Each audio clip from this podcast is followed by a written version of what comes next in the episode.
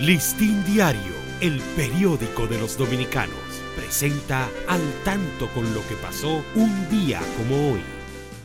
5 de noviembre de 1492, Cristóbal Colón descubre la isla que los indígenas llamaron Haití o Quisqueya y la bautiza con el nombre de la Española.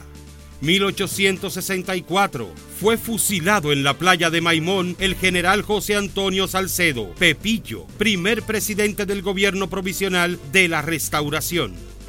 Listín Diario, el periódico de los dominicanos, presentó al tanto con lo que pasó un día como hoy.